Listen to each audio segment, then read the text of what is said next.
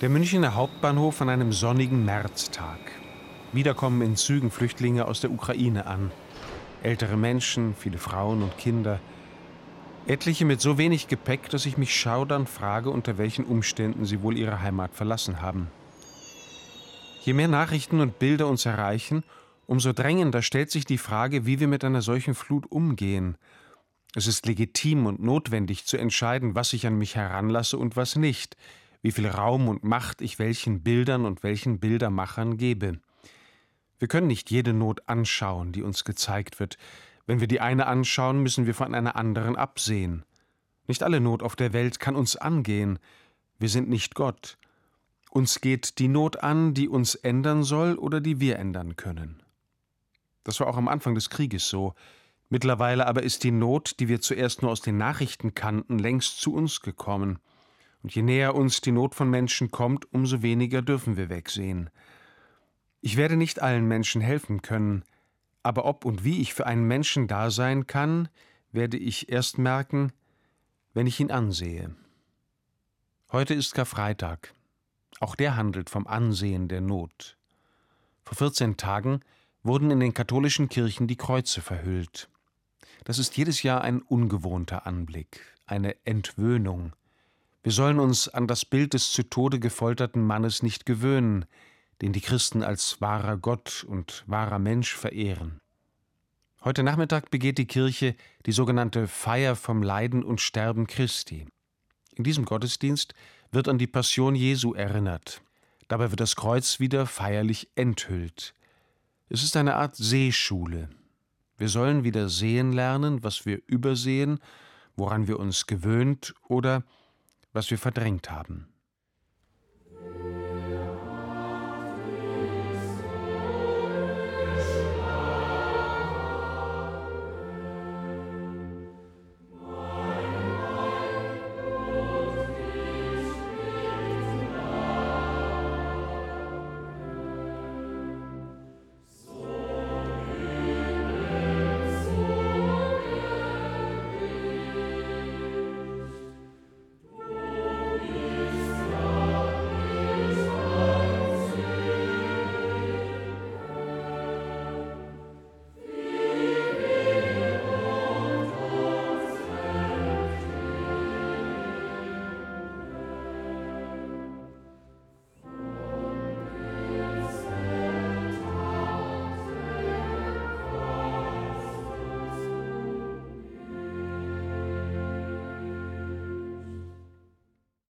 Während des katholischen Karfreitagsgottesdienstes wird der Gemeinde dreimal zugerufen, nicht länger wegzusehen.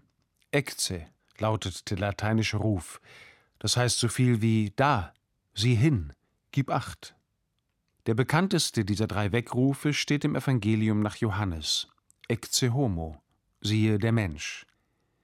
Dieses Wort hat eine bemerkenswerte Karriere gemacht. Es gibt ein ganzes Genre von Bildern mit diesem Titel. Napoleon wird das Wort in den Mund gelegt, als er 1808 Goethe begegnete. Friedrich Nietzsche hat eine biografische Schrift gleichen Namens verfasst. Und Hilde Domin hat uns ein Gedicht hinterlassen, das mit diesem Wort überschrieben ist. Es stammt vom römischen Statthalter in Jerusalem, Pontius Pilatus. Bei ihm wird Jesus wegen Gotteslästerung und Aufwiegelung angeklagt. Während des Verfahrens wird Jesus gegeißelt und als Witzkönig verkleidet und verspottet, mit einer Krone aus Dornen, einem Rohrstock als Zepter und einem alten Soldatenmantel um die Schultern. Als er so vor das Volk geführt wird, sagt Pontius Pilatus: Ecce homo, siehe, der Mensch. Vielleicht hat der Statthalter Roms nur auf diesen einen Menschen zeigen wollen, als wolle er sagen: Schaut euch diesen Menschen an, aber dabei hat er zugleich noch mehr gesagt. Er zeigt auf Jesus und damit auf den Menschen schlechthin. Seht hin, das ist der Mensch. So ist der Mensch. So geht der Mensch mit dem Menschen um. Damit steht das Wort des Pilatus aber nicht nur über dieser Szene, sondern über der ganzen Leidensgeschichte Jesu, ja über seinem ganzen Leben.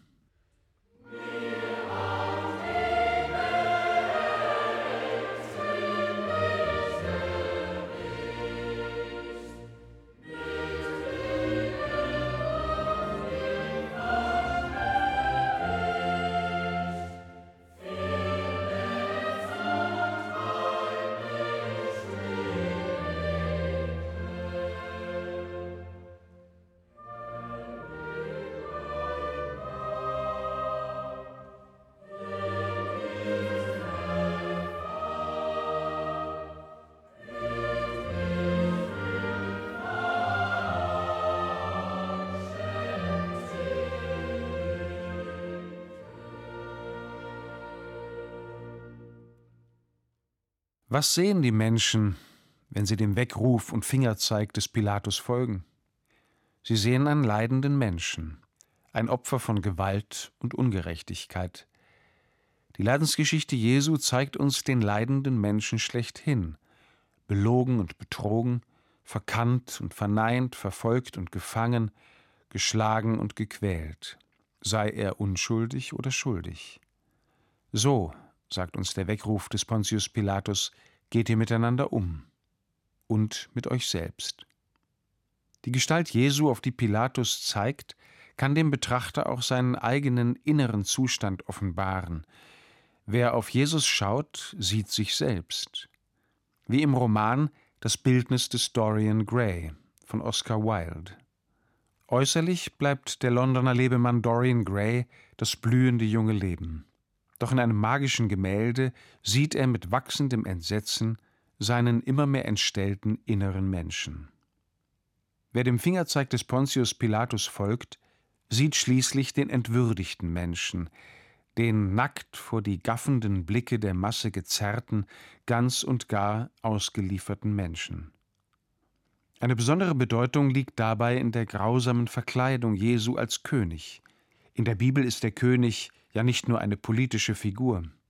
Der König ist ein Bild des ganz freien Menschen. Der König hat seinen Wert nicht von der Wertung der Menschen, vielmehr hat er seine Würde, die aller Wertung enthoben ist, von Gott. Der wirklich freie Mensch verantwortet sich im letzten nicht vor Menschen, sondern vor Gott, der das letzte Wort über sein Leben hat.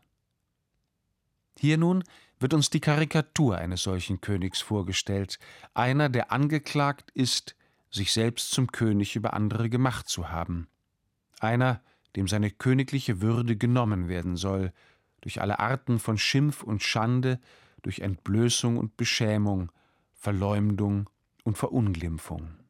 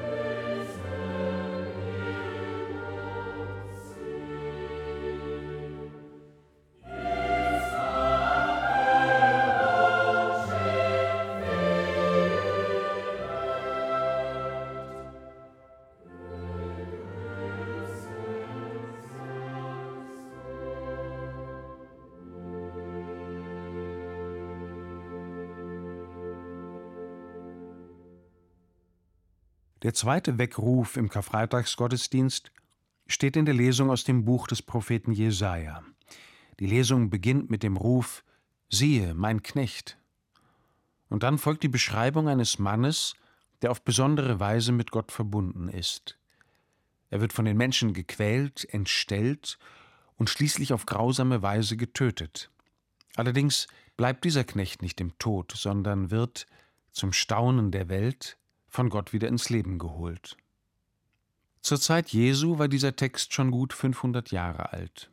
Die Zeitgenossen Jesu kannten ihn gut, und nach dem Tod und der Auferstehung Jesu kam es vielen von ihnen so vor, als hätten sie ein Déjà-vu, als hätten sie das Leiden Jesu schon mal irgendwo beschrieben gesehen. Sie erinnerten sich an diesen Text, das sogenannte Lied vom leidenden Gottesknecht. Ich wehrte mich nicht und wich nicht zurück. Ich hielt meinen Rücken denen hin, die mich schlugen, und meine Wange denen, die mir den Bart ausrissen. Mein Gesicht verbarg ich nicht vor Schmähungen und Speichel. Mit Jesus war genau das geschehen, was Jesaja gut 500 Jahre zuvor beschrieben hatte. Der angekündigte leidende Gottesknecht, so waren die ersten Christen überzeugt, war Jesus selbst. Und so haben die Jünger Jesu auch die Deutung des Leidens und Sterbens des Gottesknechtes im Buch des Propheten Jesaja auf das Leiden und Sterben Jesu bezogen. Denn der Gottesknecht ist mit den Leidenden der Welt nicht bloß solidarisch, vielmehr verbindet er sich in seinem Leiden mit den anderen Menschen in ihrem Leiden. Er geht so an ihre Stelle, dass der Prophet Jesaja schreiben kann: Er hat unsere Krankheiten getragen und unsere Schmerzen auf sich geladen. Genau das tut Jesus, sagen ein halbes Jahrtausend nach Jesaja die Zeitzeugen. Er verbindet sich mit den Menschen auf eine Weise, dass er die Leiden der Menschen wirklich zu seinen Leiden macht. Ich bin öfters Müttern schwerst kranker oder sterbender Kinder begegnet.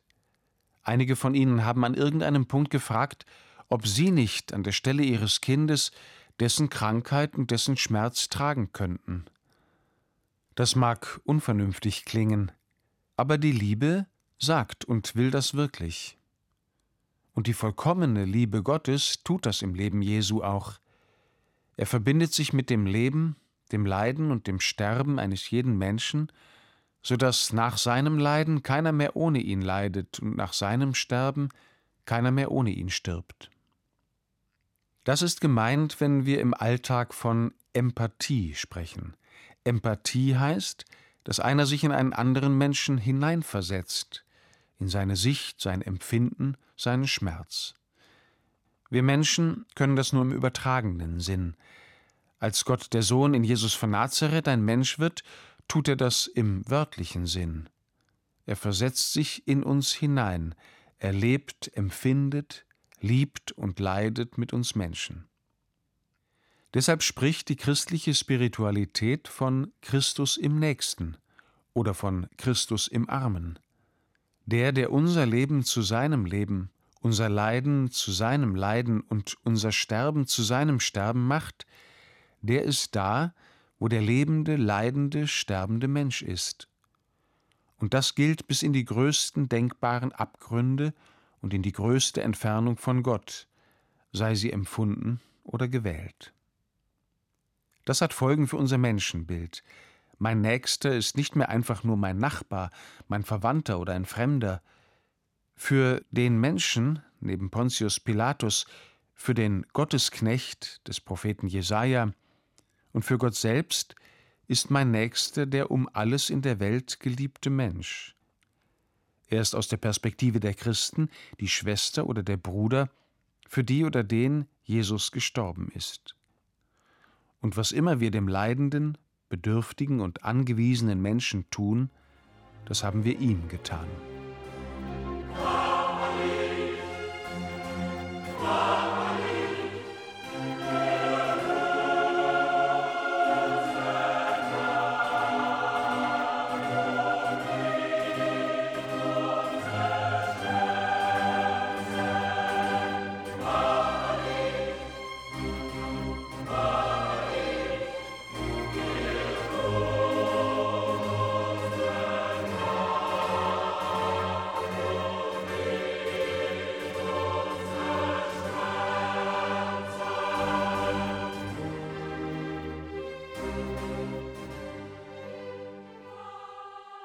Das dritte Siehe, der dritte Weckruf im Karfreitagsgottesdienst der Kirche, gehört zum Ritus der Enthüllung des Kreuzes.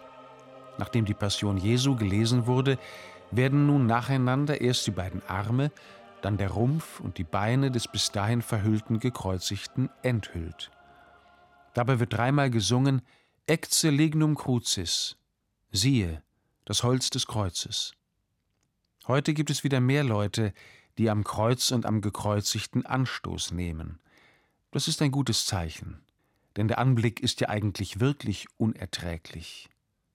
Vor vielen Jahren war einer meiner Neffen als Dreijähriger auf einer Reise in einem Gästezimmer untergebracht. Über seinem Bett hing ein ziemlich explizites Erwachsenenkruzifix. Als meine Schwester mit ihm gebetet, gute Nacht gesagt hatte und gehen wollte, fing der Junge an zu weinen und sagte ich will den Mann nicht sehen. Recht hat er. Es gibt Anblicke, die unerträglich sind. Genau das sagt auch der Prophet Jesaja über den Gottesknecht. Er hatte keine schöne und edle Gestalt, so dass wir ihn anschauen mochten. Er sah nicht so aus, dass wir Gefallen fanden an ihm. Wie einer, vor dem man das Gesicht verhüllt, war er verachtet. Wir schätzten ihn nicht. Dennoch wird am Karfreitag gesagt, dass die Menschen wieder hinschauen sollen, wo sie weggesehen haben, dass sie sich erschüttern lassen sollen, wo sie sich gewöhnt haben, und dass sie die Botschaft vom Kreuz hören oder tiefer verstehen lernen können, wo ihnen das Kreuz nichts mehr sagt. Aber warum sollten wir uns das antun? Warum zeigt man uns wieder und wieder die Darstellung eines Mannes, der vor 2000 Jahren auf die denkbar grausamste Weise zu Tode gequält und hingerichtet wurde? Ein Grund wird schon in dem Ruf bei der Kreuzenthüllung genannt. Da heißt es: Seht das Holz des Kreuzes, an dem das Heil der Welt gehangen. Kommt, lasst uns anbeten. Jetzt geht es nicht mehr allein um die Person Jesu, um die Person des Gottesknechtes, es geht um einen Ort und ein Zeichen. Das Kreuz ist der Ort der Verlorenheit des Menschen schlechthin, der Ort von Hass und Verwerfung, der Ort der äußersten denkbaren Gottesferne und Verlorenheit. Das Kreuz steht für alle Orte, an denen die Menschheit, wie Jesus am Kreuz, schreit Mein Gott, mein Gott, warum hast du mich verlassen? Von diesem Ort wird gesagt, dass das Heil der Welt dorthin gegangen ist, nicht als umjubelter Held, nicht als überwältigende Macht, sondern als einer, der in allem so geworden ist wie wir, nur dass er auch in all dem Hass der Welt mit Gott auf das innigste verbunden blieb. Mir hat mal ein Begleiter in einer nicht einfachen Lebensphase gesagt, ich solle mich unter das Kreuz setzen und mir vorstellen, wie es wäre, sich vom Gekreuzigten anschauen zu lassen. Von dem, der die Menschen auch am Kreuz noch liebt, nachdem aller Hass der Welt sich an ihm ausgetobt hat. Das mache ich seitdem immer wieder und empfehle es auch anderen. Der, der mich da anschaut, kennt mich. Er lässt sich antun, was wir einander antun, und immer noch bleibt er uns gut. Diese kleine Übung hilft mir zu verstehen, dass die durchgehaltene Liebe am Kreuz die Welt rettet.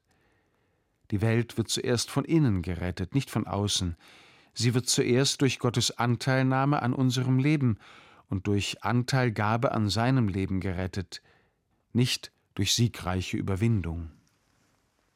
Wenn ich auf das Kreuz schaue, dann sehe ich, was ich nicht sehen will und wiedersehen lernen soll, was ich verdrängt habe und was sich nicht verdrängen lässt. Ich sehe die Stelle, an der Gott in Jesus in meine Einsamkeit und Traurigkeit und in meine Gottferne kommt und sie zu seiner macht. Ich sehe das eine Kreuz und die vielen Kreuze der Menschen und erkenne die Stelle, an der Gott als Mensch die Verlorenen sucht und findet um sie nach Hause ins Leben zu bringen.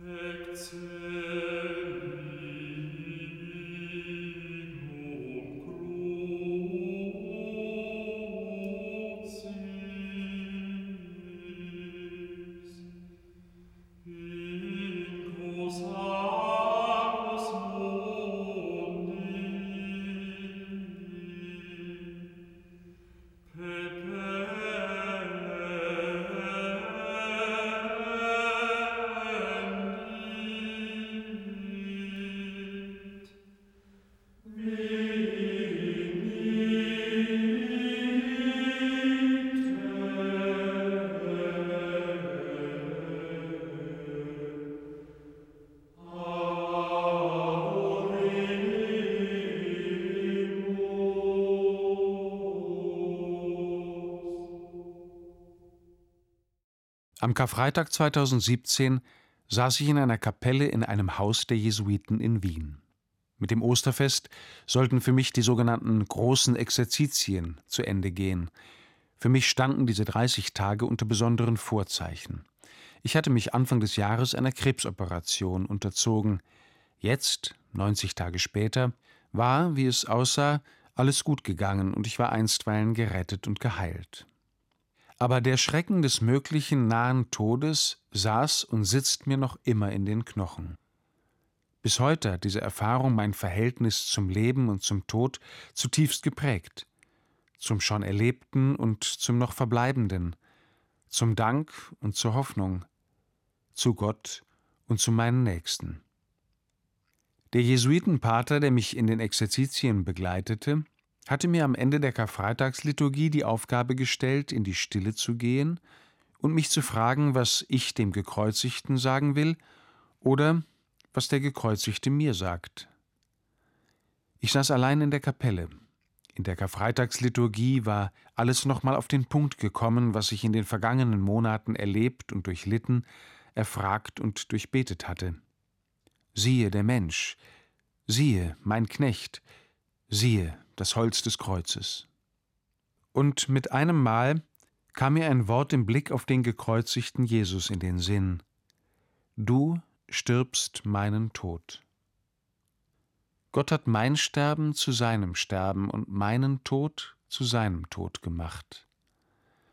Und wenn die Liebe Gottes das wirklich für uns Menschen tut, dann verliert der Tod seine Macht, weil die Liebe Gottes und wir mit ihr unsterblich sind. Am Münchener Bahnhof muss ich daran wieder denken. Gott hat euer Leben zu seinem Leben und euer Sterben zu seinem Sterben gemacht. Weil er für uns da ist, können wir mit ihm füreinander da sein. Und weil er Gott ist, ist er auch dort noch für uns da, wo wir nichts mehr füreinander tun können, als den Mann am Kreuz in unser Leben einzulassen, damit er tun kann, was nur die unsterbliche Liebe für uns sterbliche Menschen tun kann.